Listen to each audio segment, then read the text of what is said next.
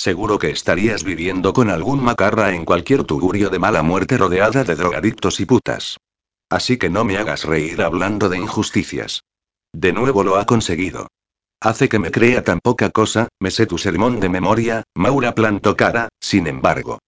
Me lo has recitado miles de veces, sobre lo agradecida que tengo que estarle a la vida gracias a vosotros.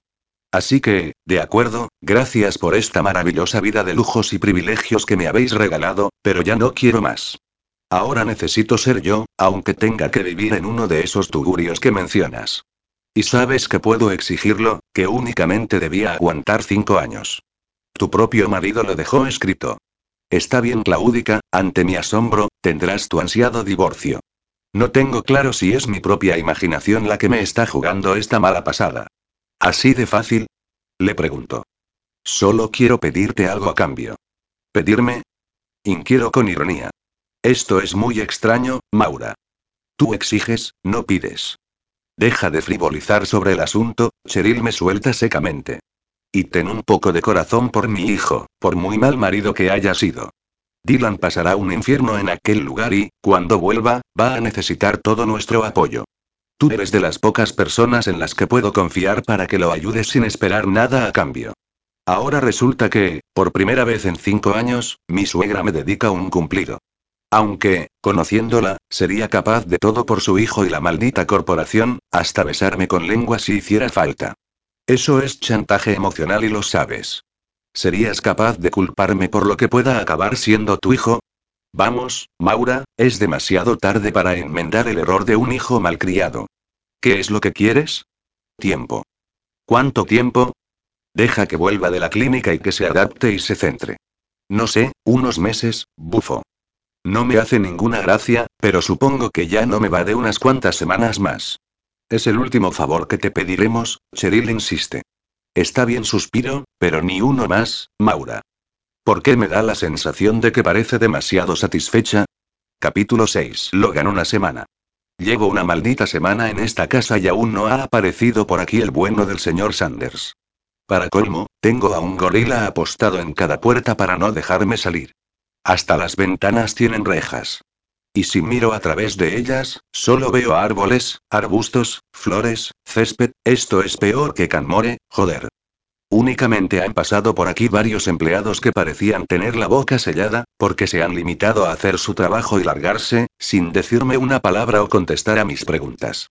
Ni siquiera me han dejado una puta televisión o acceso a wifi, aunque me la hubiera metido en el culo, pues me han quitado el móvil. A este paso voy a coger complejo de Tom en náufrago y tendré que buscarme a un Wilson, aunque sea estampando mi mano en un cojín para no volverme tarumba del todo. Un par de chicas muy eficientes vinieron a cortarme el pelo y a afeitarme. Todavía me llevo una gran impresión cuando me miro en el espejo del baño y contemplo una cara que hacía años que no veía. Y, además, empiezo a creer que el ausente abogado tenía toda la razón del mundo en cuanto a mi parecido con el ricachón. Me han dejado algunas revistas y publicaciones donde se pueden leer varias entrevistas y reportajes de Dylan a y, al contemplar las fotografías, casi me ha dado un pasmo. Me ha dado la impresión de que era como si fuese yo el que estaba ahí, en esos lugares, con esas personas, posando como un modelo de anuncio, aunque yo jamás haya tenido esos trajes impecables y esa sonrisa tan radiante.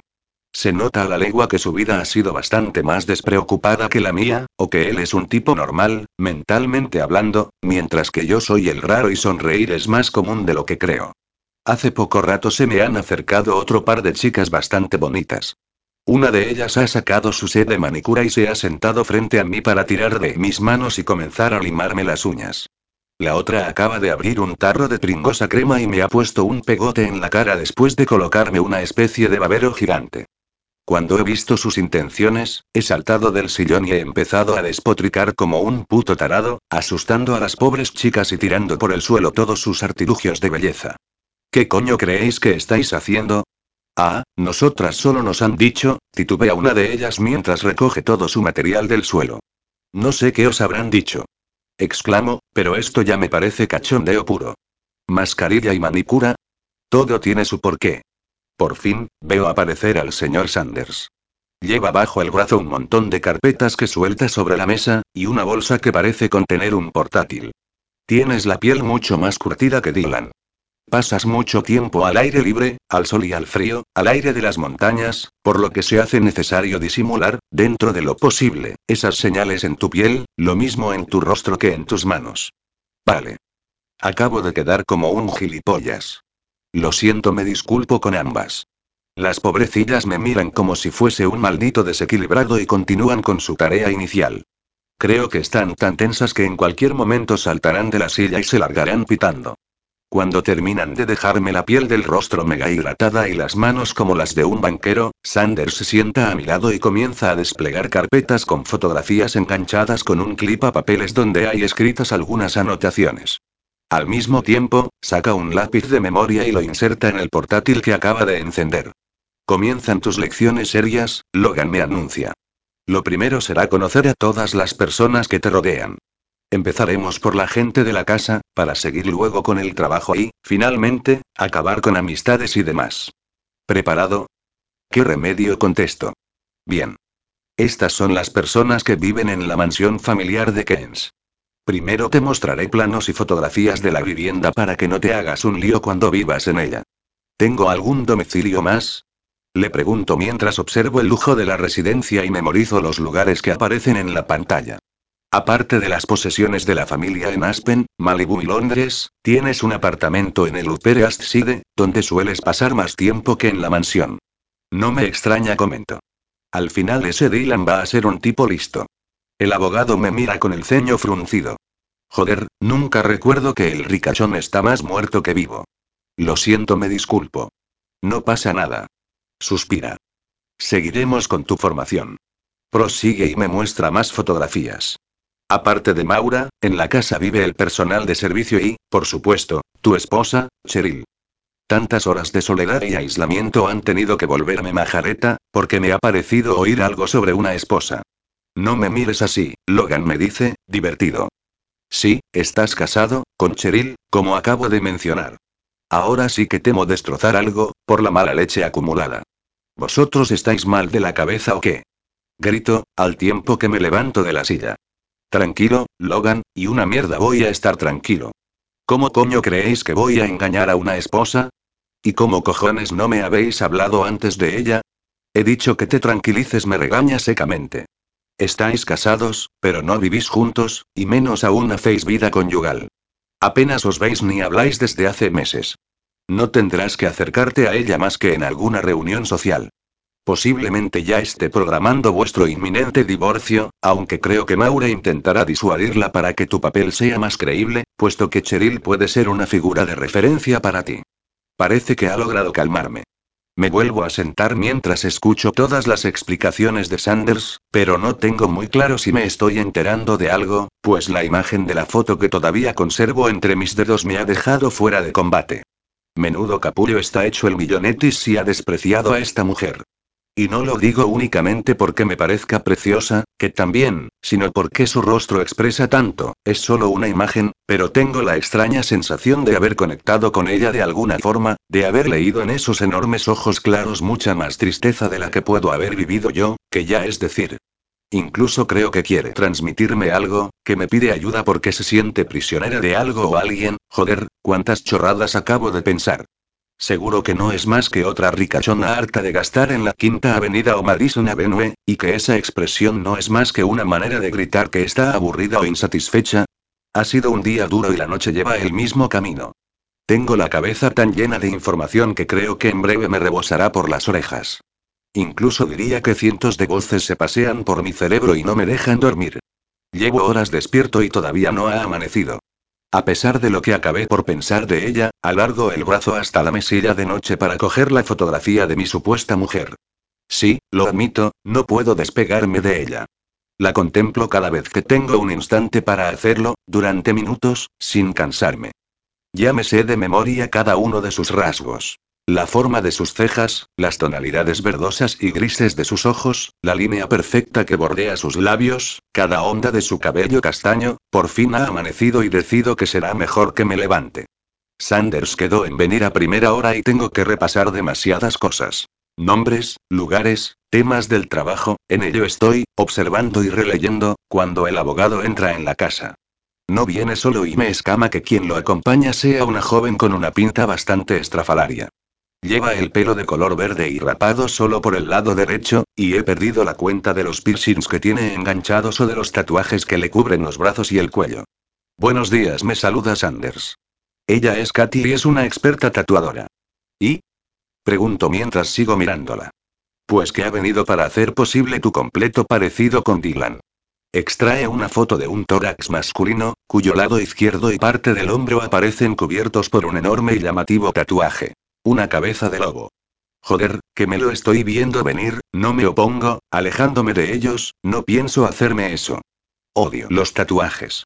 ¿Y por qué coño lleva eso el ricachón? No lo sabemos. Se encoge de hombros. Un día apareció con él y, al preguntarle, nos contestó que le había apetecido y punto. Así es Dylan. La madre que los parió. Al millonetis y a su puto abogado. Pues ya procuraré no desnudarme delante de nadie, le digo mientras me alejo aún más. Pero, te lo repito, no pienso dejar que eso forme parte de mí el resto de mi vida. Y menos a base de clavarme agujas.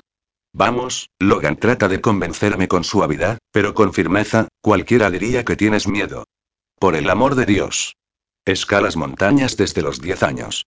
Pues escalaré el puto Everest si hace falta, pero no voy a hacerme un tatuaje, por muy alucinante que sea. Capto, alarmado, cómo les hace un gesto con la cabeza a los dos gorilas que me custodian. A su señal, ambos me cogen por sorpresa y me arrastran hasta una butaca, donde me sujetan con unos anclajes que ya tenían preparados. Me cago en vuestra puta madre. Grito exaltado. Cabrones, malnacidos. Soltadme, chupáculos de mierda. De nada me valen mis quejas. Ya estoy sujeto y, por mucho que tiro con todas mis fuerzas, uno de ellos me arranca la camisa de un tirón mientras la chica ya está desplegando sus macabros artilugios punzantes. Me lo temía, suspira Sanders. Por eso estábamos preparados. Si te relajas, me recomienda la extravagante chica, te dolerá menos.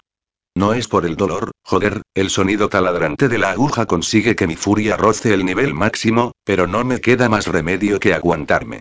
Acepté un trato y tengo que respetarlo hasta las últimas consecuencias. No sé si por generosidad o porque considera que me está haciendo demasiadas putadas, Sanders ha ordenado equipar una de las estancias de la casa con algunos aparatos de gimnasia. Sabe que estoy acostumbrado al ejercicio físico y al aire libre y me ha concedido al menos una de las dos cosas. Joder, nunca imaginé que echaría tanto de menos las rutas por el parque, los bosques de abetos, el aire frío y las largas caminatas por los escarpados senderos. De momento, me he de conformar con correr en una cinta o colgarme de una barra para hacer unas cuantas flexiones. Sin pasarte, Logan me comentó el día que me mostró el sitio, o la gente se preguntará de dónde ha sacado esos brazos y esa espalda tan ancha en tan poco tiempo.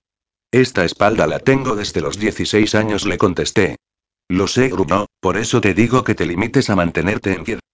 Tras una ducha por el ejercicio realizado, paso la mano por el espejo del baño para poder ver mi cara y afeitarme, algo a lo que me tengo que acostumbrar y que me parece una soberana pérdida de tiempo.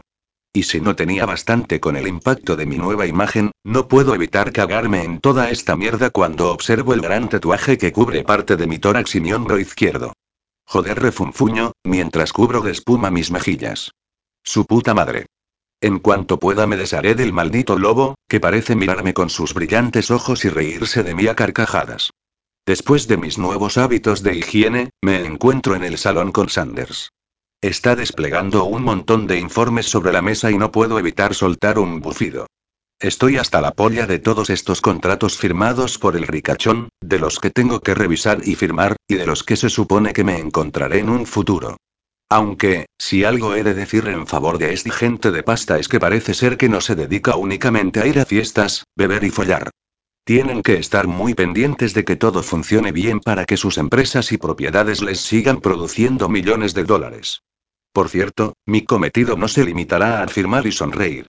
Voy a tener que leer bien cada documento, empaparme de los números y poder dar mi opinión en las reuniones con los accionistas, como hacía el propio Aines, aunque siempre estaré asesorado por Sanders. Y lo que más me asombra es que, cuanto más sé, más me apetece empezar a trabajar. ¿Qué tal, Dylan? Me quedo parado en medio del salón ante la alusión a ese nombre. No me he equivocado, me indica el abogado, todavía no estoy senil, así que no te sorprendas tanto. Lo he hecho para que te vayas acostumbrando a reaccionar a ese nombre. Tienes que estar seguro de que siempre vas a responder cuando lo oigas, lo mismo que, si te llaman por el nombre de Logan, tendrás que hacer como que no has oído nada. De acuerdo, suspiro. Tendré que acostumbrarme, supongo. También te acostumbrarás a llamarme Edmund, como hacía Dylan, y mamá a Maura. Lo sé, lo sé, gruño mientras me masajeo la nuca. Me resulta tan extraño, lo último que quiero que hagas como Logan, antes de nada me comenta Edmund mientras despliega una serie de papeles sobre la mesa y me ofrece su pluma, será firmar estos documentos. En ellos te comprometes a no revelar nada relacionado con la familia ni la corporación después de realizar tus servicios. Me parece justo, le digo mientras estampo mi firma, la última como Logan Kavanagh durante mucho tiempo. Perfecto, me contesta satisfecho. Y ya sabes que, a partir de ahora mismo, esa no será tu firma. Sería una catástrofe que firmaras con tu nombre real. ¿Has practicado más veces la de Dylan? Me sale perfecta, Edmund suelto con retintín. ¿Nos ponemos ya manos a la obra? Estoy deseando salir de esta puta cárcel. Claro, comenta mientras nos sentamos frente al ordenador para seguir los últimos movimientos de las empresas de la corporación, pero recuerda, querido Dylan, que suele ser una persona más elegante, de modales impecables y muy perfeccionista. ¿Me estás queriendo decir que soy poco elegante, tengo malos modales y todo me suele importar una mierda? Replico con sorna. ¿Qué novedad? Lo estás haciendo muy bien, me anima Edmund con una de sus seductoras sonrisas, pero solo nos queda un mes y todavía debemos perfeccionar muchos detalles. Por ejemplo, recuerda que ya no podrás beber alcohol o fumar. Tienes razón, Edmund. Y gracias por confiar en mí, a pesar de todo. Yo también le regalo una sonrisa. Por cierto, jamás le confesaré a nadie las horas que me he pasado frente al espejo ensayando esta puta sonrisa, tratando de parecerme al tipo perfecto de las fotografías. No me he sentido más gilipollas en toda mi vida.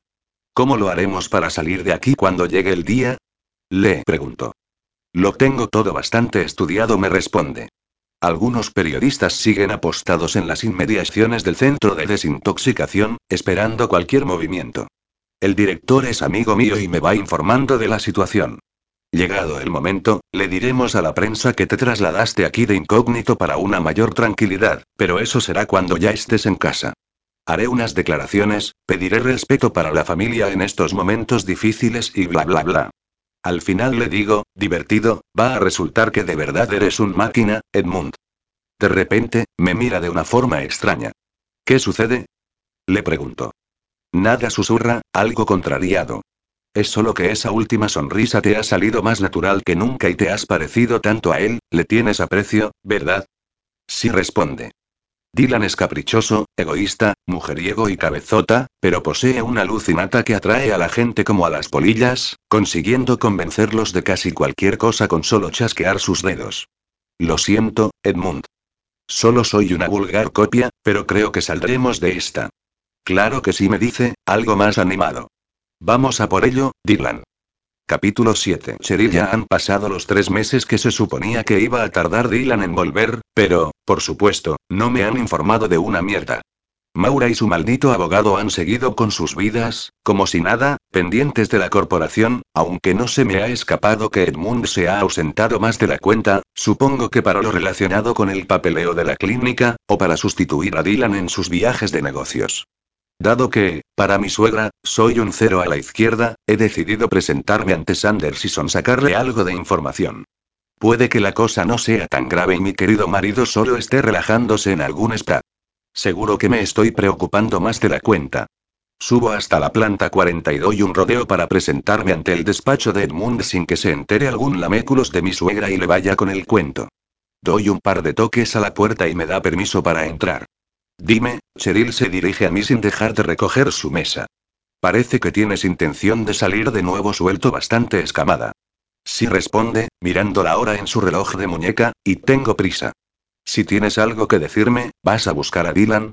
Lo he pillado desprevenido, sin que se lo esperara, y, aunque es difícil en él, se ha quedado sin saber qué decirme. No sabe que lo oí hablando por teléfono con el director del centro de rehabilitación. Quiero ir contigo, Edmund. Esto sí que debe de haberlo cogido por sorpresa. ¿Quieres acompañarme a recoger a Dylan? Me plantea, confuso. No es necesario, Cheryl, de verdad. No te lo estoy pidiendo, le aclaro, alzando la barbilla para que vea que no titubeo, te lo estoy notificando. Voy a ir contigo. Y preferiría que no se lo comunicaras a Maura para que intentara disuadirme. Cheryl, estoy viendo venir tus intenciones, lo interrumpo, que no son otras que intentar disuadirme tú mismo, pero me importa un carajo, Edmund. Tomé la decisión hace semanas y no la voy a cambiar. Pues no entiendo esa decisión, me recrimina, porque no me creo ese papel de esposa preocupada. Ni es mi intención parecerlo, afirmo, pero conoces perfectamente mi intención de pedir el divorcio, y quiero ver con mis propios ojos cuál es el estado de Dylan. Si voy a tener que esperar más tiempo, como me pidió Maura, quiero saber si existe algún fundamento para hacerlo. ¿Dónde está en estos momentos? Hace unas semanas pude llevarlo de incógnito a la casa que un amigo mío posee en Cherry Hill, donde suele ir de pesca y a relajarse me comunica, y he quedado con él en recogerlo hoy mismo. La prensa anda totalmente despistada. Pues ya estamos tardando, le digo, agarrando con más fuerza el asa del bolso. Y no me mires con esa cara, tampoco creo que sea tan extraño que quiera verlo. Las razones que acabo de darle son verdaderas. Mi vida y mi futuro están en juego y estoy harta de que Maura y este tipo lo hagan todo a mis espaldas. No me han explicado nada del estado de Dylan, sus progresos o sus intenciones, nada. Por ello, la mejor forma de saber la verdad es presentándome in situ, sin que Dylan me espere. Edmund, a pesar de todo, parece cavilar la situación y acaba ofreciéndome una de sus sonrisas sardónicas. Opino que no es una idea tan descabellada, al fin y al cabo. Sigue sonriendo. Dylan lo ha pasado bastante mal y tu presencia tal vez lo tranquilice. Pero debo informarte de algo, Cheryl. Tu marido ha cambiado bastante en estos meses. ¿Qué quieres decir? El impacto de verse tan cerca de la muerte le ha hecho replantearse muchas cosas. Ahora es alguien más serio y distante. Me parece genial que se haya dado cuenta de la mierda de vida que llevaba e intente cambiarla, pero eso no es de mi incumbencia. Solo quiero cerciorarme de que está bien para poder darle la patada en el culo que se merece. ¿Cómo pensabas ir hasta allí? En un coche de alquiler, para despistarme explica mientras me muestra las llaves, conduciendo yo mismo. Pues yo seré tu copiloto. Durante el camino, nuestra conversación es bastante parca. Me comenta todo lo planeado para esquivar a la prensa, los próximos movimientos de Dylan y la intención de mi marido de ponerse a trabajar cuanto antes. Y, por supuesto, trata de convencerme para que retrase el tema del divorcio. De verdad, Cheryl, no te lo digo para mantenerte atada a la familia a toda costa. Cuando llegue el momento, yo mismo te redactaré una demanda de divorcio lo más ventajosa posible, pero espera solo un poco más. Ya veremos, me limito a contestar. El resto de las casi dos horas de viaje me dedico exclusivamente a mirar por la ventanilla el aburridísimo panorama de Nueva Jersey desde la Interestatal 95, o quizá me lo parece a mí, ya que, con la mezcla de ideas que se agita en mi cabeza, soy incapaz de concentrarme en un solo árbol del paisaje. Por fin, llegamos a la zona residencial de la villa y Edmund accede a la propiedad desde la zona de servicio, a través de una puerta metálica que se cierra detrás de nosotros nada más atravesarla. Conduce después hasta la entrada trasera de la casa, donde hay apostado un tipo con gafas oscuras y pinta de ser integrante de la escolta de la familia. Bajamos del coche y, tras estirar un poco los músculos entumecidos y alisarme las arrugas de la falda y la chaqueta, nos acercamos al hombre, que ya parecía esperar a Edmund. Mientras comento unos temas de seguridad me informa el abogado, si lo deseas, puedes adelantarte e ir a buscar a Dylan. Debe de estar en el interior de la casa, preparando algunas cosas. De acuerdo, le contesto. Paso junto a ellos y me introduzco en la vivienda accediendo a ella por la cocina. No conozco esta propiedad y voy atravesando estancias, como el salón decorado con un exquisito estilo colonial, con exuberantes plantas y grandes ventanales, y prosigo por uno de los pasillos que distribuyen el resto de los huecos y habitaciones de la primera planta. Voy tan distraída pensando en la pena de que aquí no viva nadie que, al pasar frente a una puerta abierta, casi paso de largo sin ver a Dylan. Freno en seco y, por unos instantes, vuelvo a quedarme sin aliento, como siempre que lo observo de cerca, incluso como ahora, que está de espaldas. Hay una pequeña bolsa sobre la cama y él está mirando por la ventana, distraído. Lleva puestos un pantalón negro y una camisa blanca, totalmente nuevos e impecables, como toda su ropa. Tiene las manos en los bolsillos y no parece haber advertido mi presencia. Hola, Dylan lo saludo. Está claro que no me esperaba y percibo su tensión, pues hasta la tela de su camisa se ha tensado sobre su espalda. Por cierto, no recordaba que fuese tan ancho de hombros y tan grande. Debe de hacer demasiado tiempo que no estamos en la misma habitación. Como está acostumbrado a solventar cualquier contratiempo, pronto lo noto más relajado y comienza a darse la vuelta. Soy incapaz de apartar la vista de él, sobre todo cuando se ha girado del todo y clava sus ojos oscuros en mí. Joder, maldito sea. Sabía que era guapo y que su presencia solía engatusarme, pero ahora mismo no se ha limitado solo a eso, pues mi corazón se ha acelerado más de la cuenta y un suave escalofrío ha recorrido todo mi cuerpo. No es que me parezca más atractivo, o su rostro más perfecto que antes. En realidad, todo lo contrario. Su expresión me resulta bastante más dura, más cínica, diría yo. Incluso sus movimientos me parecen menos finos y elegantes, pero esos cambios, lejos de restarle atractivo, no han hecho más que conseguir que me vea obligada a tragar la bola de saliva que se me ha acumulado en la boca. Distingo en él la misma belleza de siempre, pero mezclada con un toque diferente que debe de haber adquirido estos últimos meses. Para mí, está más guapo que nunca. Hola, Cheryl me devuelve el saludo. ¿Cómo estás? Mierda, he tenido que carraspear para librarme de la ronquera instalada en mi garganta. No comprendo cómo es posible que Dylan me ponga nerviosa a estas alturas. Bien me contesta, encogiéndose de hombros. Deseando salir de aquí. Lamento mucho lo que te ha pasado, se me ocurre decirle, y me alegro de que te encuentres bien. Gracias, Cheryl. De nuevo, al volver a pronunciar mi nombre, he vuelto a ponerme nerviosa, y no lo entiendo. Pero es que no deja de mirarme, como si fuera la primera vez que me ve. Más que mirarme, sus ojos escrutan cada rasgo de mi cara, y hasta diría que expresan una especie de anhelo. Me observa de una forma tan intensa que no me extraña que me perturbe. Te agradezco que hayas venido, añade. No te esperaba. Joder, ahora soy incapaz de decirle las cosas que tenía pensado echarle en cara, y mucho menos comentarle el tema de nuestro divorcio. Al fin y al cabo, por muy cabrón que sea, no creo que sea el momento. ¿Qué te ocurre, Cheryl? ¿Vas a caer ahora como todas esas mujeres que se lanzan a sus brazos porque no pueden resistirse a sus encantos? Pues claro que no. Llevo muchos años vacunada contra Dylan Aines y ya soy inmune. No pensaba venirle a claro, pero, como siempre, Edmund y tu madre me han mantenido al margen de todo y no tenía claro si estabas bien o me estaban mintiendo. ¿Y por qué te iban a mentir? De pronto, camina hacia mí, con las manos aún en los bolsillos del pantalón. Su camisa blanca permanece entreabierta y deja ver un pequeño fragmento del espectacular tatuaje que adorna parte de su pecho y que siempre me ha fascinado. Está tan cerca que llega hasta mí el odioso perfume que usa desde hace años y que consigue que despierte del aturdimiento que me provoca su cercanía. No sé, respondo. A veces me ha dado la sensación de que podría haberte pasado algo grave y me lo estaban ocultando. ¿Estabas preocupada por mí? Me pregunta mientras dibuja una de sus sonrisas con su hermosa boca. Dios. ¿Qué impacto he recibido en pleno estómago? No lo entiendo. He visto esa sonrisa cientos de veces y estaba más que acostumbrada. ¿Cómo es posible que esa visión me haya producido el calor que siento ahora mismo en el vientre? Y, por si fuera poco, me quedo unos segundos aturdida al tener su rostro a tan solo unos centímetros de mí. Contemplo sus ojos oscuros y rasgados, sus pobladas cejas, sus suculentos labios y la perfecta línea de su mandíbula recién afeitada. Lleva su brillante y oscuro cabello un poco más largo, pues nunca le había advertido el mechón que le cae por la frente y que le otorga un toque informal al conjunto perfecto de su imagen. Por un segundo, un mero segundo, he deseado ser una de esas mujeres que han tenido la suerte de besarlo y tocarlo. He sentido la necesidad visceral de acercar mi cara a su cuello y lamerlo mientras me hundo en su piel. De sentir sus brazos alrededor de mi cuerpo y vivir la maravillosa anticipación de saber que va a besarme. Pero ese segundo ya ha pasado. Me resulta bastante desagradable, le suelto con desdén que utilices tus artimañas de seductor conmigo, Dylan. Puedes ahorrarte esas miraditas y esas sonrisitas y guardarlas para tantas mujeres que estarán deseosas de que les dediques una sola de ellas. Y si lo haces para retrasar el tema del divorcio, no te preocupes, añado antes de dejarlo hablar.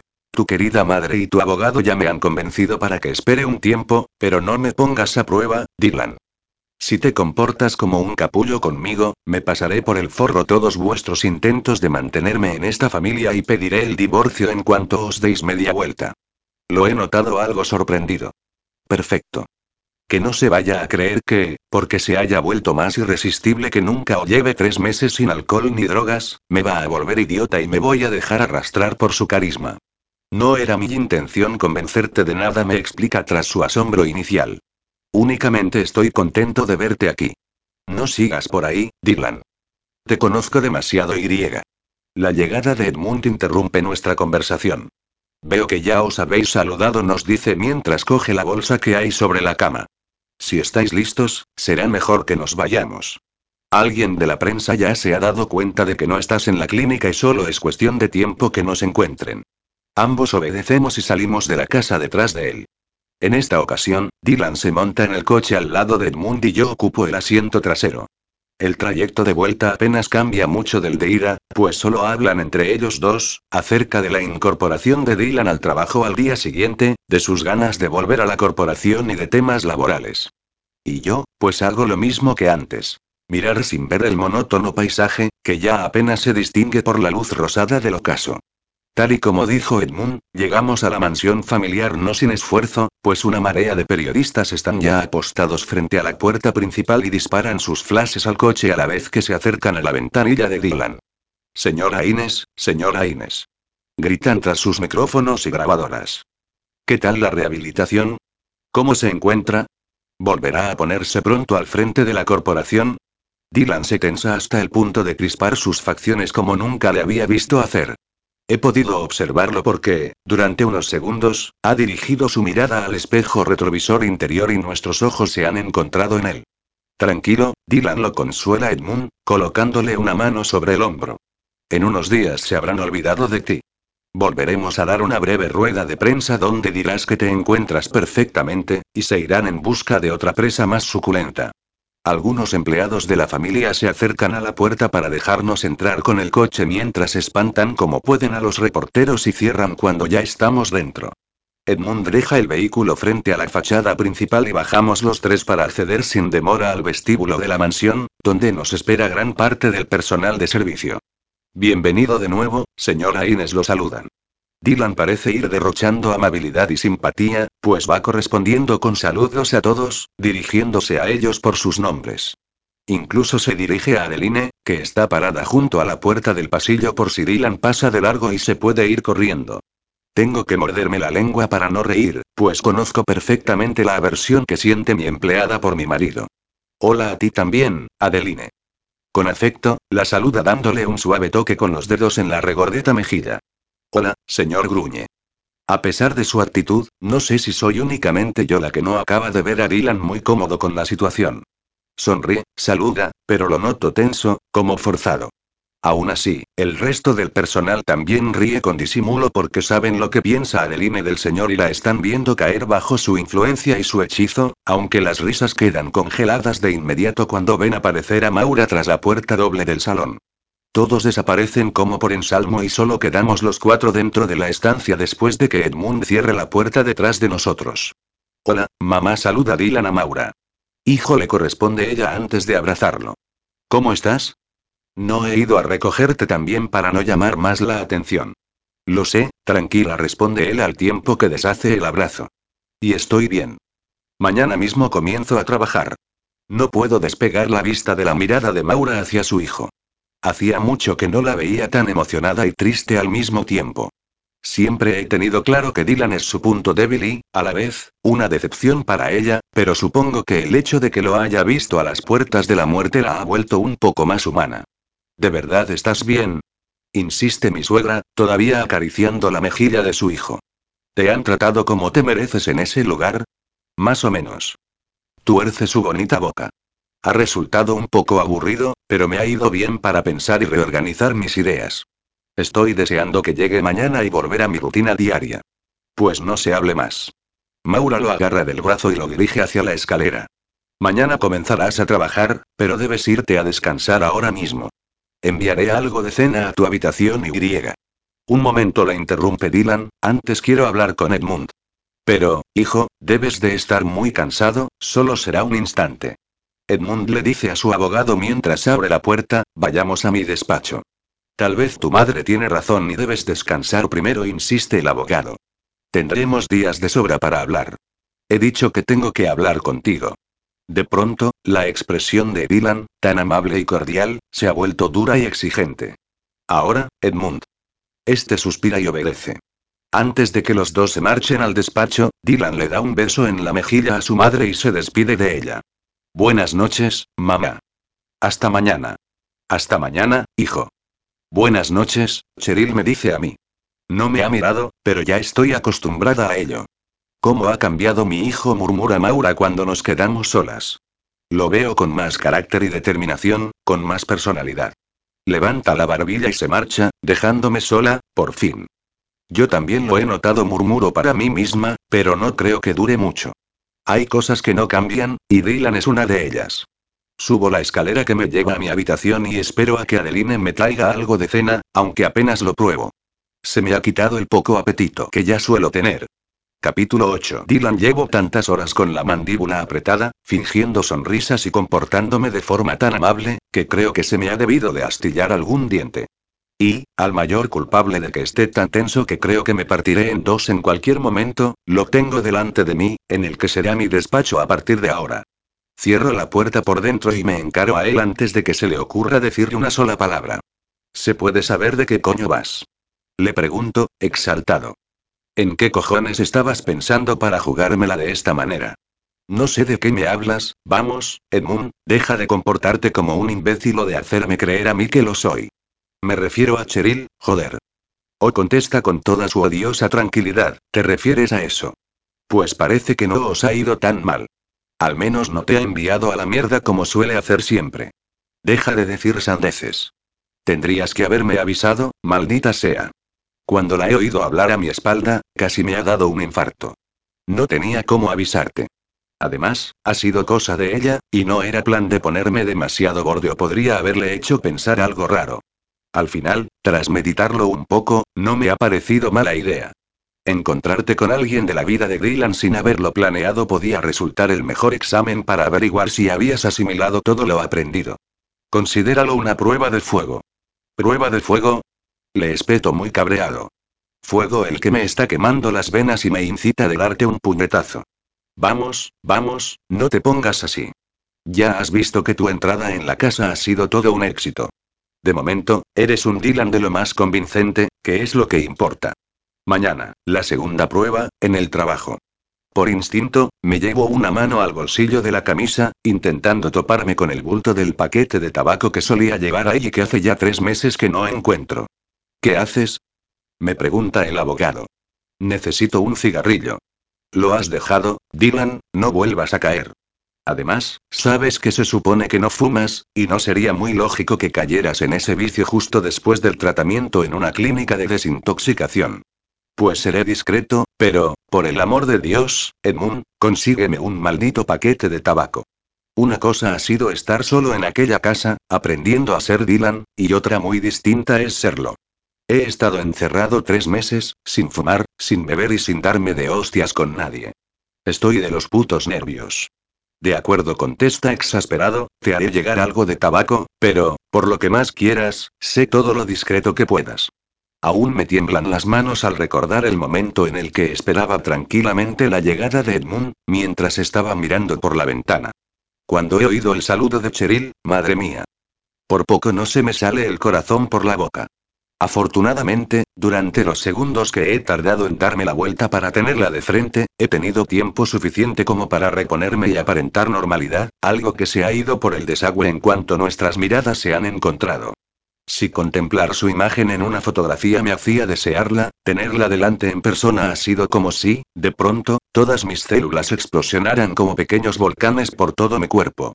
Esa mujer me atrae como un imán al metal y no sé cómo voy a solucionarlo. Lo único que se me ocurre es acercarme con naturalidad a ella, tener algunas conversaciones y acostumbrarme a su proximidad, aunque sea poniéndome borde. A ver si, de esa forma, no me impacta su presencia cada vez que me tope con ella. Gracias, le digo. Y la próxima vez deja que las sorpresas vengan solas, gruño. Procura no provocarlas tú. Está bien, acaba por decirme Edmund. Lo mejor será dejar que los acontecimientos se vayan desarrollando por sí mismos. Seguro que ya serán suficientemente sorprendentes. Lanza un suspiro y se dirige a la puerta. Haznos caso y descansa, Dylan. Mañana será un día duro. Tiene razón.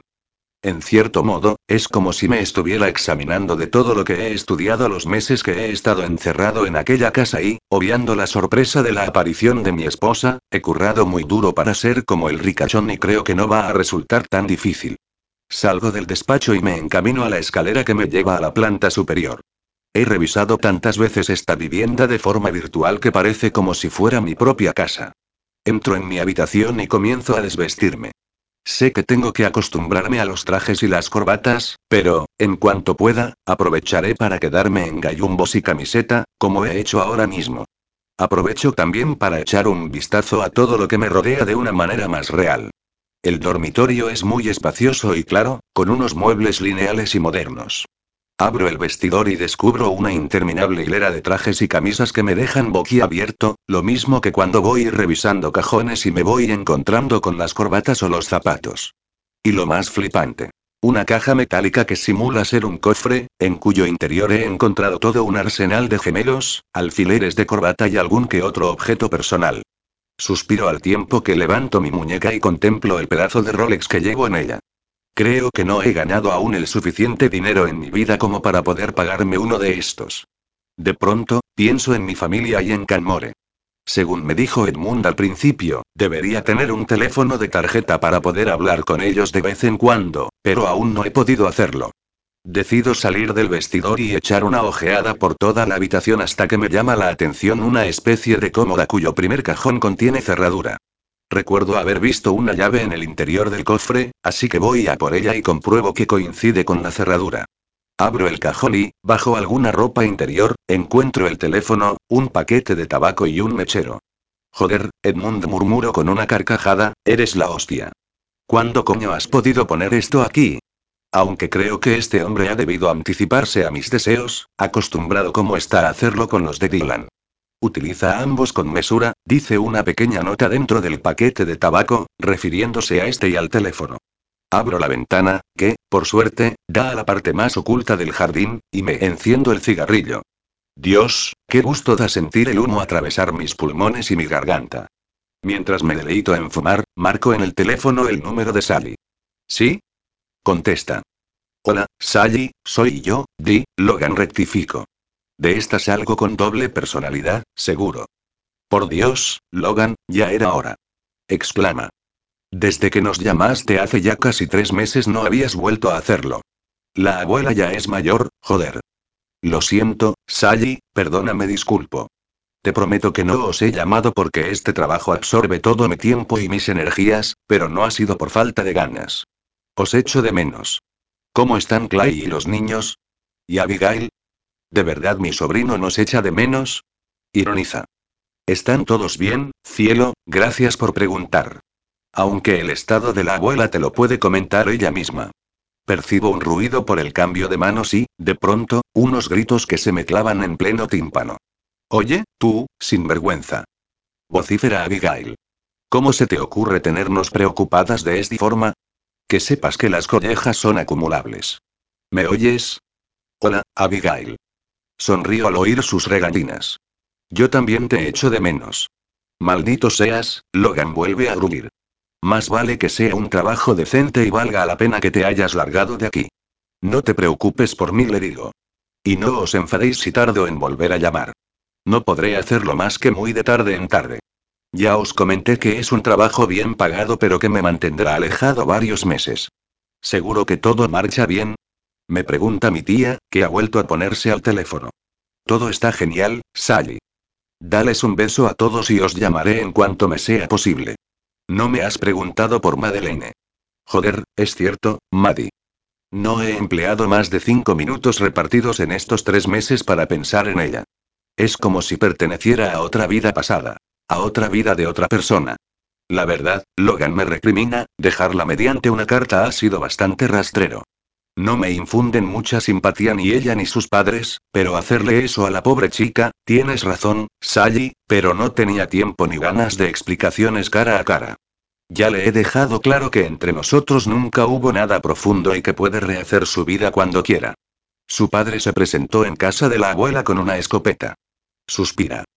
Por suerte, Abigail no se achanta ante nadie, por muy alcalde que sea y muy armado que vaya. Joder, exclamo. ¿Cómo pudo plantarle cara? Pues con otra escopeta que tiene por si la ataca un oso. Los dos reímos durante unos instantes, pero después entendemos que tengo que despedirme de ella. Ten cuidado por esos senderos, Sally. Espero que te hayan puesto un compañero preparado y conocedor del terreno. Es bastante bueno y más amable que el anterior. Ríe. Cuídate, Logan me dice como despedida, por favor. Adiós, Sally. Mierda, no sabía que me iba a sentir tan nostálgico. El maldito abogado llevaba razón cuando me dijo que lo mejor era no tener mucho contacto con mi otra vida o podría liarme y tener un buen cacao mental.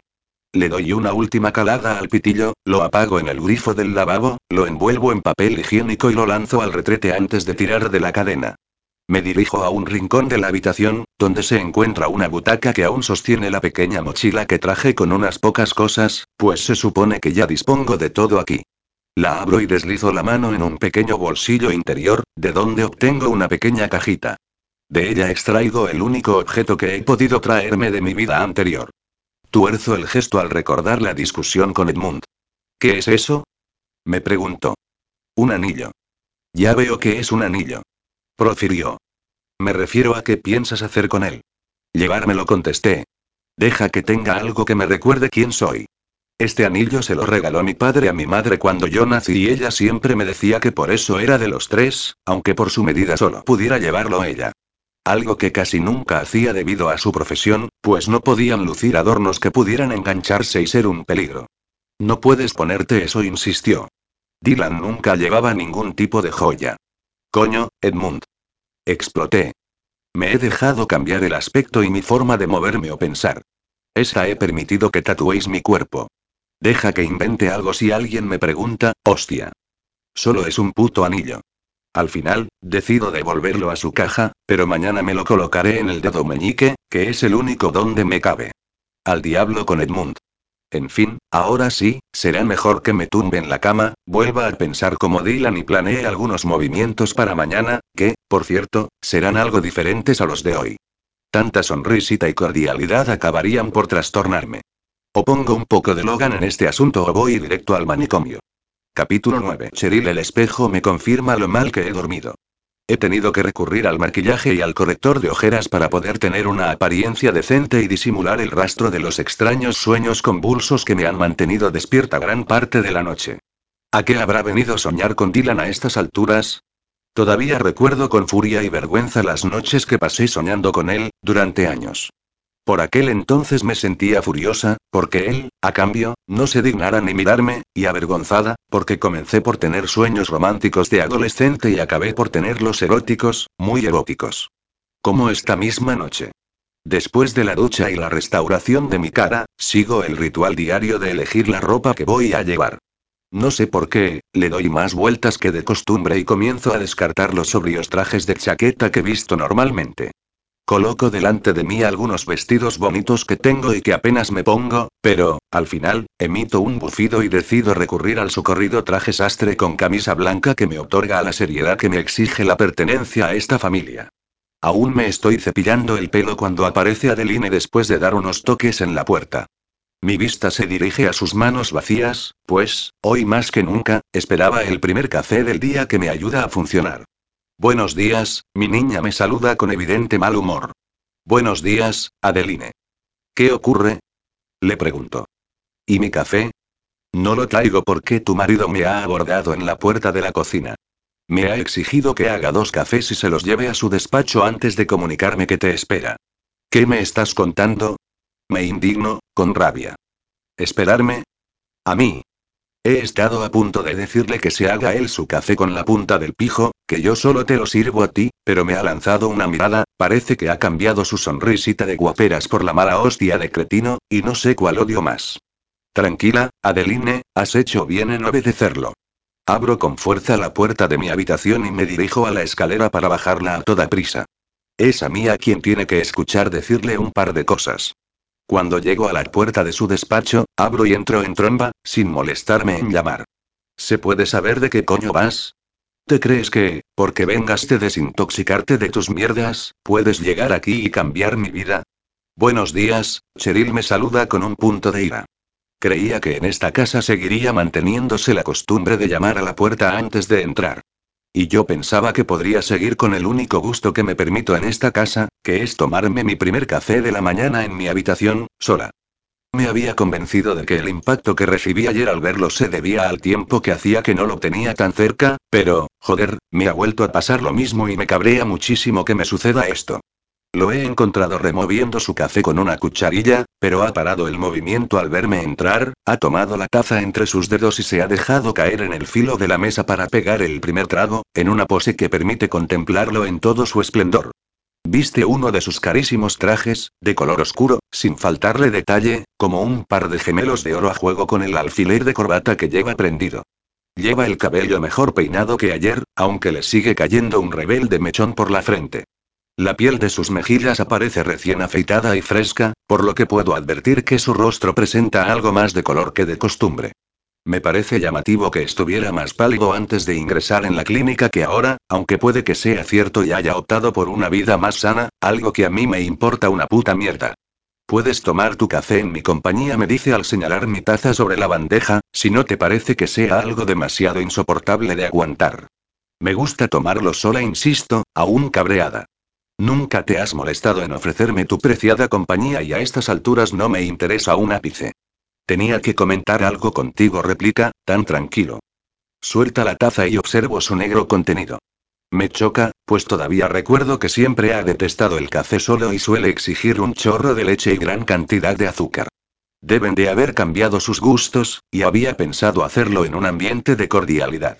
No tengo nada de qué hablar contigo, Dylan, y tu cordialidad te la puedes meter donde te quepa. Como quieras contesta, pero aún así me vas a escuchar. Me he enterado de que mi madre suele irse con el chofer a la oficina y que tú lo haces después en taxi. Llevamos siglos así, le aclaro con mordacidad. Está claro que llevas demasiado tiempo sin aparecer por la casa porque te encuentras muy cómodo en tu apartamento. Pues eso va a cambiar. Mi madre está a punto de bajar, así que nos iremos los tres al trabajo con el chofer. No, gracias, rechazo con desdén. No necesito que ahora te preocupes por mi comodidad. Además, me gusta ir sola.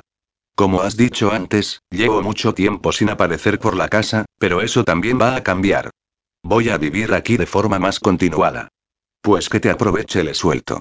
Pero, en lo que se refiere a mi vida, nada va a cambiar. ¿Tan incómodo te resultaría ir al trabajo con nosotros? Pues, ya que lo preguntas, sí, me resultaría un enorme fastidio. Me hacéis sentir tan apartada que prefiero ir sola. Tu madre y tú no me tenéis en cuenta para nada, así que deja de comportarte como un marido preocupado a estas alturas. Me doy la vuelta y me dirijo hacia la puerta para poder salir. Estoy muy enfadada por haberme expuesto tanto y hacerle saber a Dylan lo mal que me hacen sentir. Jamás lo había hecho delante de él. Solo quiero que sepas que algunas cosas serán diferentes de ahora en adelante, insiste. Como tú mismo. Vuelvo a girarme para hacerle la pregunta y me cruzo de brazos. ¿A qué te refieres? Por ejemplo, nunca has soportado el café tan negro, le explico, jamás te has preocupado por saber con quién voy a la oficina y, para colmo, me informas de tu estancia permanente en esta casa cuando llevas años en los que solo apareces en contadas ocasiones. Se separa de la mesa y me parece detectar cierta inquietud en él. Eso intento decirte, Cheryl. Quiero cambiar algunas cosas, porque yo he cambiado. Pues me alegro por ti, Dylan, de verdad le digo más calmada, pero no puedes presentarte aquí el primer día e intentar arrastrarme a mí a tu nueva vida. Ya no nos une nada a ti y a mí. Ni siquiera podemos ser amigos. No, Dylan. Nunca lo hemos sido. Eso también podría cambiar. Otra vez. De nuevo se acerca, me mira, me traspasa con el rayo de su mirada y provoca que me flaqueen las piernas y se me acelera el corazón. Y no tiene ni idea de lo rabiosa que me pone que me pase esto. Se suponía que hacía siglos que no me afectaba. ¿Qué quieres de mí, Dylan? Tu ayuda. ¿Mi ayuda? Le pregunto, sorprendida. ¿Para qué? Para recuperar mi vida. No voy a poder hacerlo solo. Mierda, ya vuelve a ponerme nerviosa su cercanía. Sus ojos oscuros se clavan en los míos y me piden ayuda sincera, como nunca antes había hecho. Y yo, pues me quedo sin argumentos ni réplicas ácidas. Dylan me está pidiendo que le eche una mano y sé de antemano que no voy a poder negarme, aunque se lo ponga un poco difícil. ¿Y no puedes pedirle ayuda a Brenda, a Ashley, a Susie, a Ollie o a alguna de tus amantes? ¿Llevas la cuenta de ellas? Suelta mordaz. Nunca te has molestado en ser discreto. Ahora sí, al pensar en sus líos y sus orgías, mejor me voy antes de que le dé un puñetazo y me arrepienta de ofrecerle mi colaboración. ¿Cuento contigo, entonces? Insiste. Si tan empeñado estás en ese cambio de vida que yo no creo que te dure ni un mes, mujer de poca fe. Tuerce su bonita boca en una mueca un tanto extraña, mitad sonrisa y mitad vergüenza, que ha vuelto a conseguir ponerme cardíaca perdida. Es tarde, comenta, mirando su reloj, tenemos que ir al trabajo, pero esta noche seguiremos hablando mientras cenamos. Nunca cenas aquí y yo lo hago con Adeline. Pues esta noche lo harás conmigo, me indica, decidido. Ya te diré la hora, cuando compruebe mi apretada agenda del día, añade, como si no tuviese claro que se olvidará de mí, de la cena y de todos sus buenos deseos. Al pensar en ello, la furia me invade y me pongo de tan mal humor que empiezo a no soportar el intenso olor que desprende su perfume. Si tantos cambios piensas llevar a cabo, le digo con la mano ya en el pomo de la puerta, podrías empezar por cambiar esa horrible colonia que usas. ¿No te gusta? Pregunta, elevando una de sus cejas. Me asquea, afirmo, aunque parezca cruel. Es tan fuerte que me marea y me produce arcadas. ¿Y por qué no me lo habías dicho antes? ¿Y desde cuándo te interesa lo que yo piense? Dejémoslo buza. Cambiaré la marca de la colonia, pero no tengo ni idea de esos temas. ¿Podrías elegirla y comprarla tú? Yo. Exclamo. Tú eres un experto en perfumes, a pesar de tu pésimo gusto. O, si no, pídeselo a alguna de tus amiguitas. Salgo al pasillo y me topo de frente con mi suegra, por lo que doy por zanjada la surrealista conversación con Dylan. Buenos días, Maura. Buenos días, Cheryl responde mientras dirige la vista a su hijo. ¿Nos vamos, Dylan? Se hace tarde. Ahora mismo, mamá, pero ya le he dicho a Cheryl que viene con nosotros. Es más, iremos juntos cada mañana. Joder, la cara de Maura es un poema. Me ha mirado como si fuera un insecto y después a su hijo, aunque éste le ha devuelto una mirada con la que parece preguntarle. ¿Algún problema? Está bien, Claudica. Si ese es tu deseo, una vez en el coche, sentada en la parte de atrás junto a Maura, decido que, diga lo que diga Dylan, paso de ir con ellos al trabajo cada día. En un taxi voy más tranquila y nadie me hace sentir que sobro, aunque tampoco voy a preocuparme. Mañana mismo seguro que también se habrá olvidado del tema y, en cuanto me dé la vuelta, ya se habrá largado con su madre o, sencillamente, habrá vuelto a su apartamento de diseño. El chofer accede esta vez al edificio desde el aparcamiento del sótano para eludir a la prensa.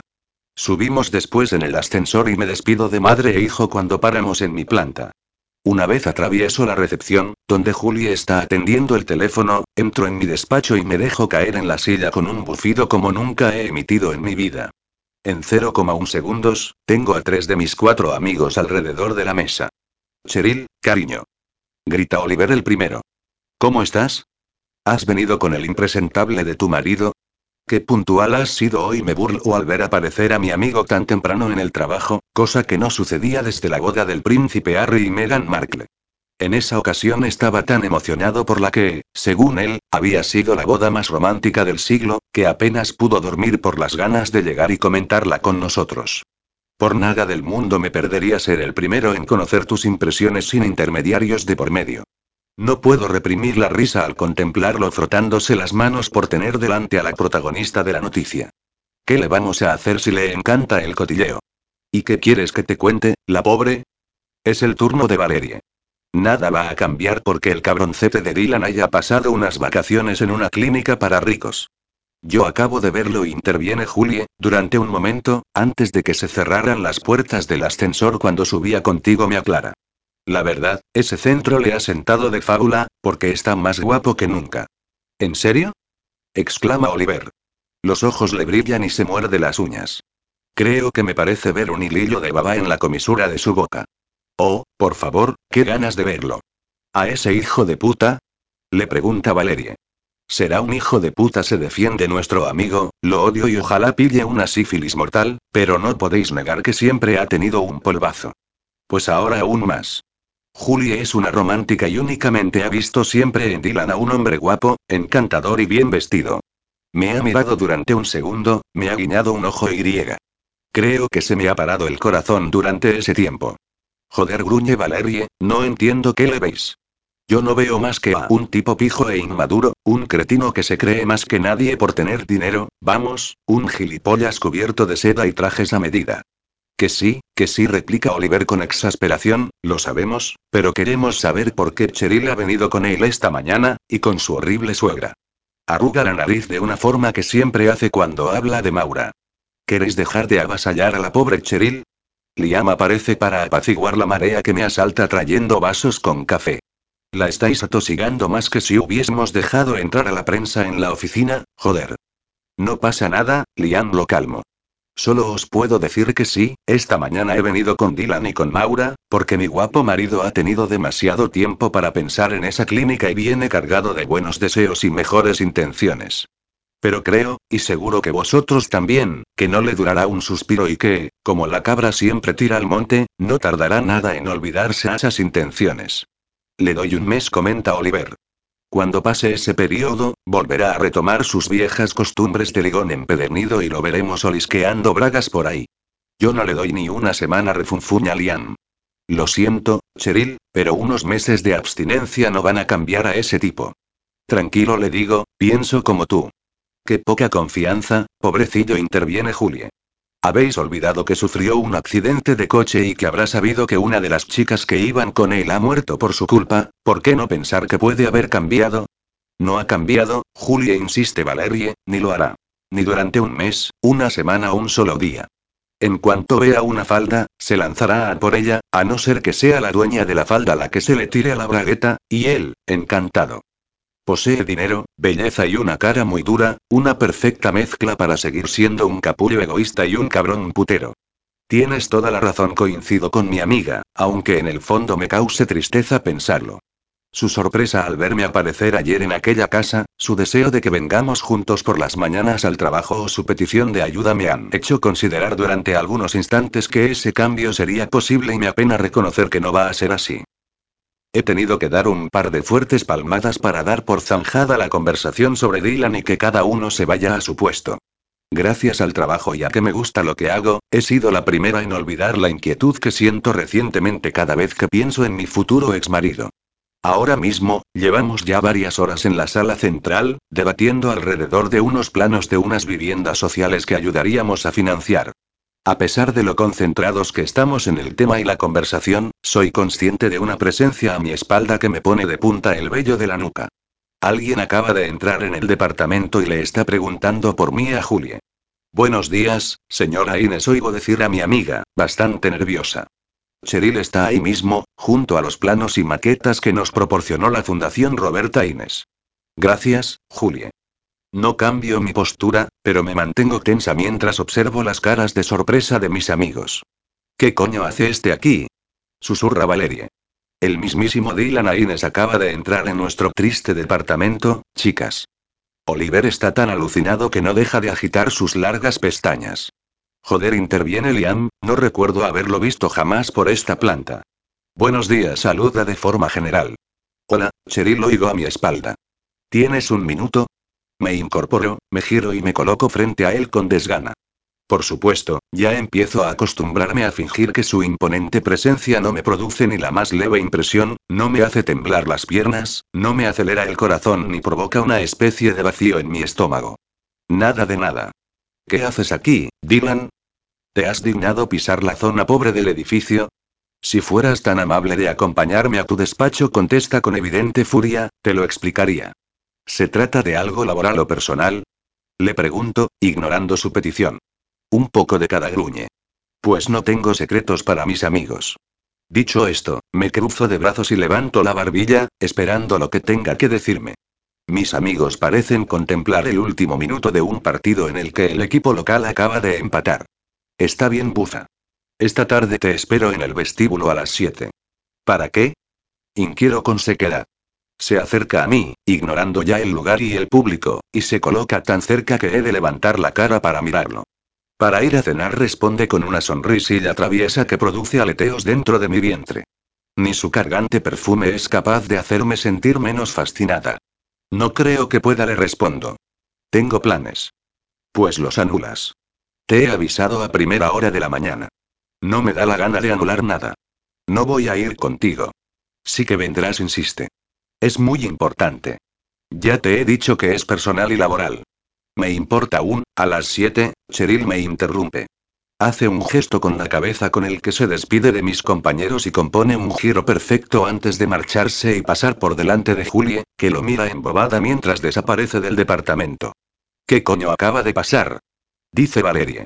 Que el cabrón de Aines responde Liam acaba de presentarse aquí como un maldito soberano. Solo ha faltado que nos arrodillemos en su presencia. Yo sí que me arrodillaría ante él, murmura Oliver, todavía embelesado, pero no para hacerle una reverencia, precisamente. Dios, Oliver exclama Valerie, cállate. Has hecho que te imagine chupándosela, qué puto asco. Pero qué asco más alucinante, contesta Oliver de forma traviesa. ¿Y tú, Julie, guapa? Grita Valerie de nuevo. Haz el favor de limpiar tus babas del mostrador. Os lo dije. Replica la aludida.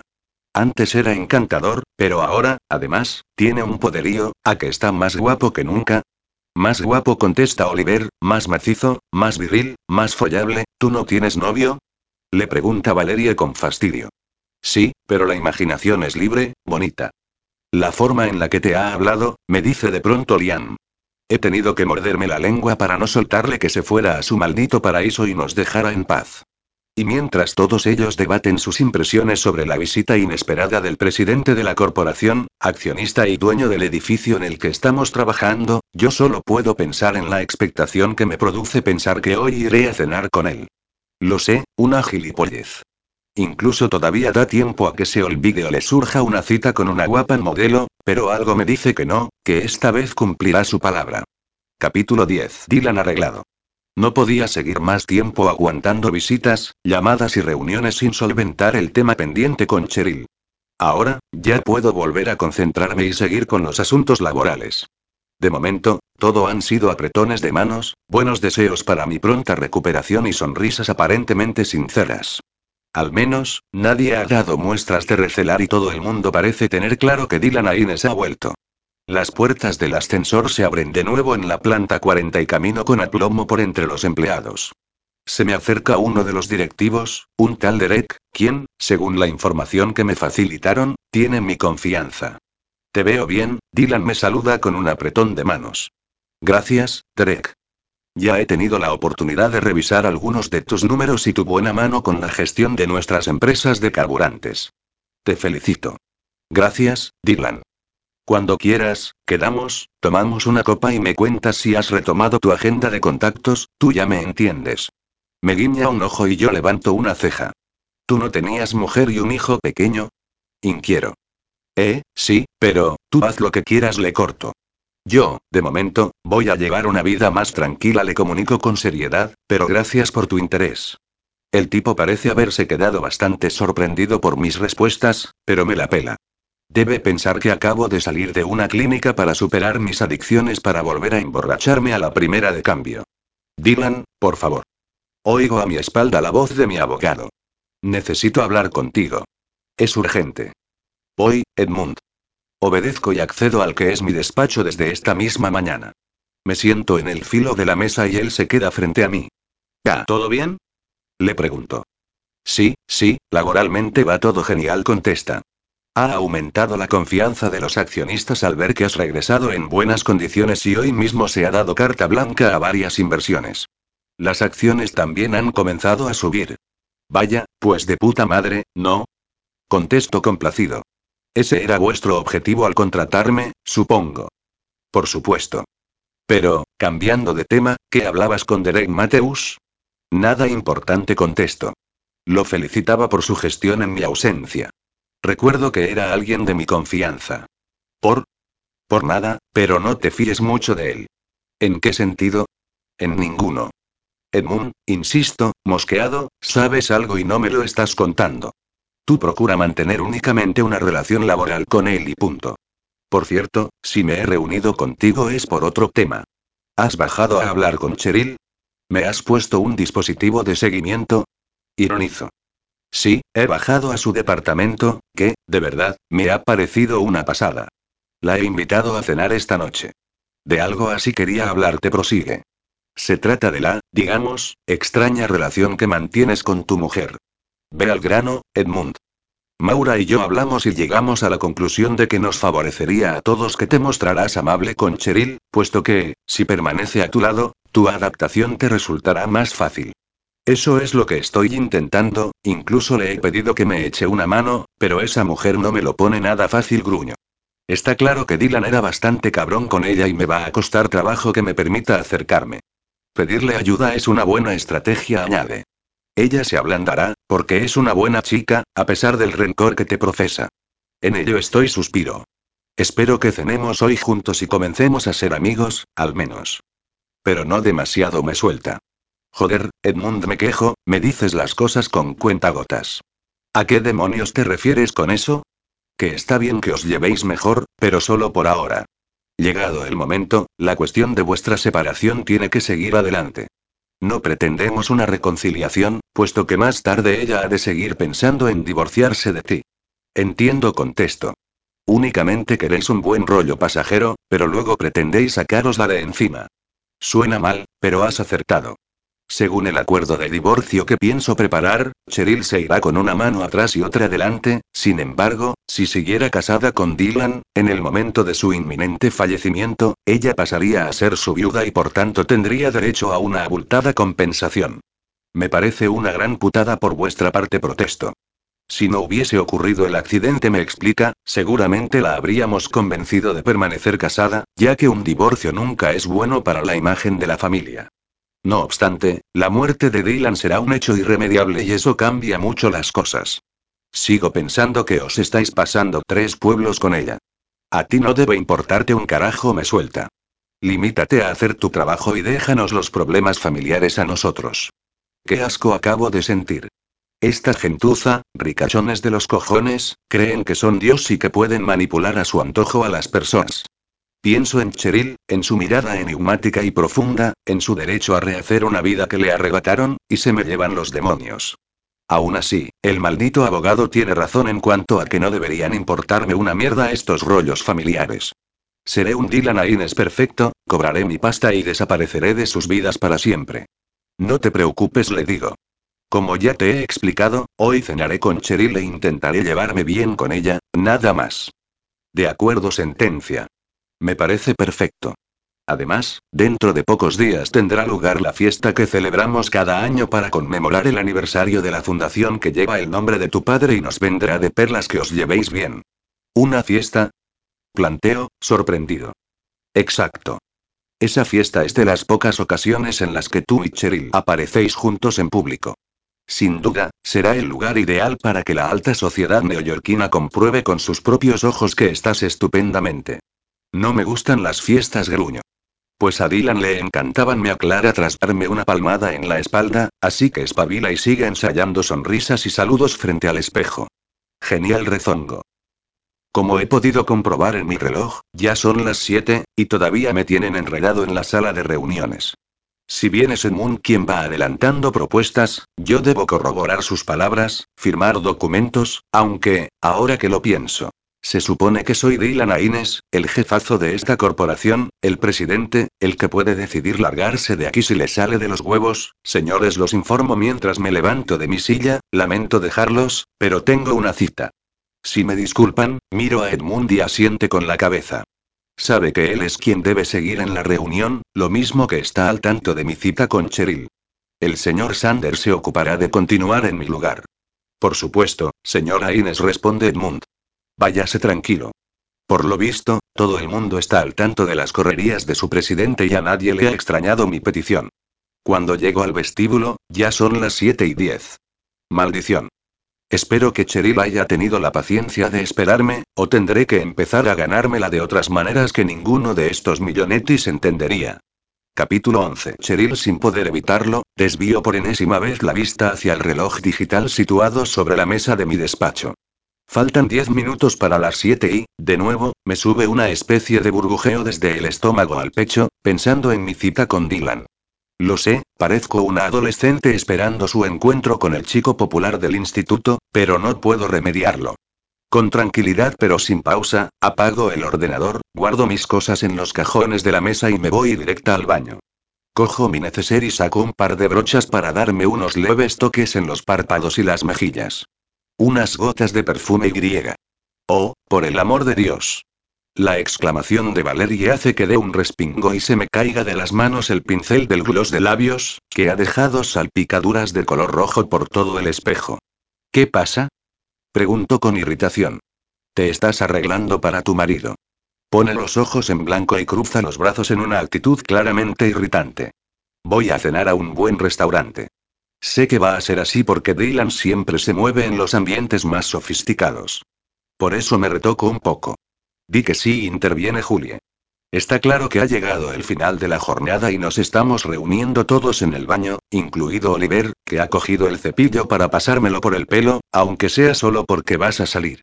Estás divina, cariño, señala mi amigo mientras me peina, pero ni se te ocurra caer en las redes de ese follatodo. ¿Follatodo? Preguntamos a coro. Está más que claro, nos dice. Ese golfo se lo folla todo, desde crías en una discoteca a señoras casadas en un cóctel, aunque sus favoritas sean las modelos polioperadas. Y tú puedes ser su próxima víctima. Oh, por favor. Grito exasperada mientras le arrebato a Oliver el cepillo de las manos. ¿Os estáis oyendo? Parece mentira que no me conozcáis, joder. Ya os he contado que voy a darle a Dylan un tiempo para adaptarse a su nueva vida, pero Sanders ya puede estar redactando la demanda de divorcio o la redactaré yo misma, que para eso soy abogada. ¿Alguna pregunta más? Sí salta Oliver. ¿Llevas condones en el bolso? Que te den, capullo replico mientras salgo del baño entre las risas de los demás. No te enfades, mi reina. Solo te prevengo de los hombres machos y viriles como tu marido. Lleva años sin apenas hablarme rezongo al tiempo que pillo mi bolso. Dudo bastante que intente algo más. Pues por eso mismo responde Valerie. No estás acostumbrada a su supuesto sex tal. Algo que, por supuesto, yo no veo por ninguna parte. Podría ser una trampa. De pronto, de la nada, surge Liam. El que faltaba, la voz de la prudencia y la sensatez. Tal vez lo sea, le digo con ironía. Puede que pretenda llevarme a la cama a estas alturas para hacer una nueva muesca en su cabecero y después abandonarme. ¡Qué miedo! Lo digo en serio, Cheryl persevera mi amigo. ¿No os parece un poco raro que, justo cuando se cumplen los cinco años del matrimonio, él tenga un accidente y te pida ayuda para llevaros mejor? Oh, claro, insisto en la ironía, quizá, que una de sus amantes haya muerto, otra esté grave, Maura pase por el trance de una rueda de prensa y la corporación haya entrado en receso, sea solo para joderme a mí. Emito un bufido. Adiós, chicos, me voy a cenar con mi futuro exmarido, y, tranquilos, llevo un spray de pimienta en el bolso. Por descontado, cuando salgo del departamento, Oliver y Julie siguen mis pasos. Al menos, la parejita de follamigos ha decidido otorgarme algo de privacidad. ¿Qué hacéis aquí? Les pregunto en el interior del ascensor. Cuidar de ti, responde Oliver. Veros juntos, dice Julie entre suspiros. Madre mía, murmuro cuando se abren las puertas y accedemos al vestíbulo. Me voy derecha a la puerta de entrada, aunque permanezco en el interior del edificio.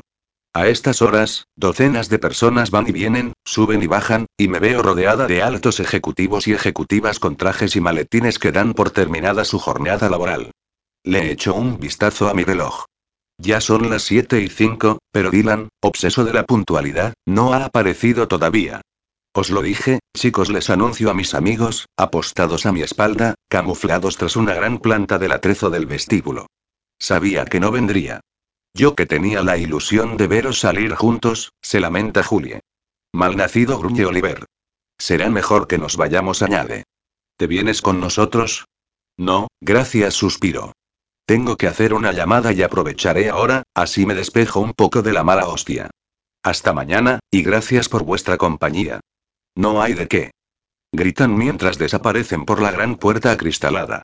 Mentira, no tengo que hacer ninguna llamada, ni habría forma posible ahora mismo de despejarme de la furia que me quema por dentro.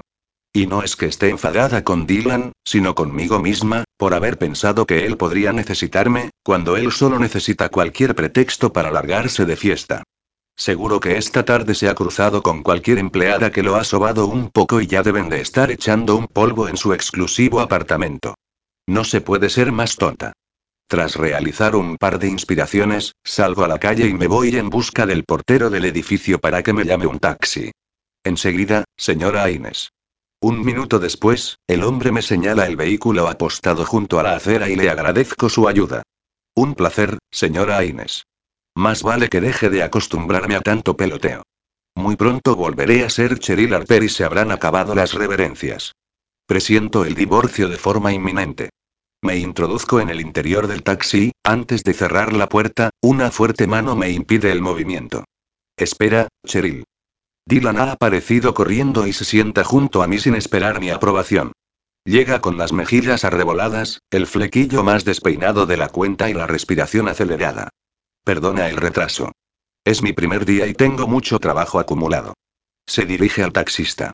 Al 195 de la calle Broadway, por favor. Ya, trabajo, el vehículo ya se ha puesto en marcha y yo intento ignorar la rabia que me invade al verlo aparecer con el aspecto que suele dejar un revolcón rápido. ¿Qué sucede, Cheryl? Ya te he dicho que lo siento. No hace falta que te disculpes, Dylan. Por mí, como si vienes de follarte a todas las secretarías de la planta 20. Dylan, de pronto, clava sus ojos en mí, tan intensamente que creo que siento el pinchazo en cada una de mis córneas. A continuación, emite una orden al taxista. Pare el coche ahora mismo. Pero señor, he dicho que pare el coche. El pobre hombre obedece y se detiene en medio de Park Avenue y de todo un coro de pitidos de coches e insultos varios de conductores cabreados. ¿Qué haces? exclamo. ¿Crees que te estoy mintiendo? me pregunta. Porque, si es así, no reanudaremos la marcha hasta que me creas. Por favor, Dylan. Ni que fuera algo tan descabellado. ¿Acaso no recuerdas la fiesta de la fundación del año pasado? Me mira con asombro y con duda. Ahora resulta que se te ha olvidado ironizo. No te preocupes, ya te recuerdo yo que, a la hora de ofrecer nuestro baile, tú habías desaparecido. Hasta que te encontré en uno de los baños, tirándote a la mujer de uno de los mayores accionistas. Lo siento de veras, Cheryl se lamenta, pasados unos segundos sin decir nada. Solo me mira y consigue que una pequeña mariposa, una muy pequeña, emita unos imperceptibles aleteos en mi vientre. Porque jamás me había mirado así, de una forma tan directa, tanto que me siento desnuda y,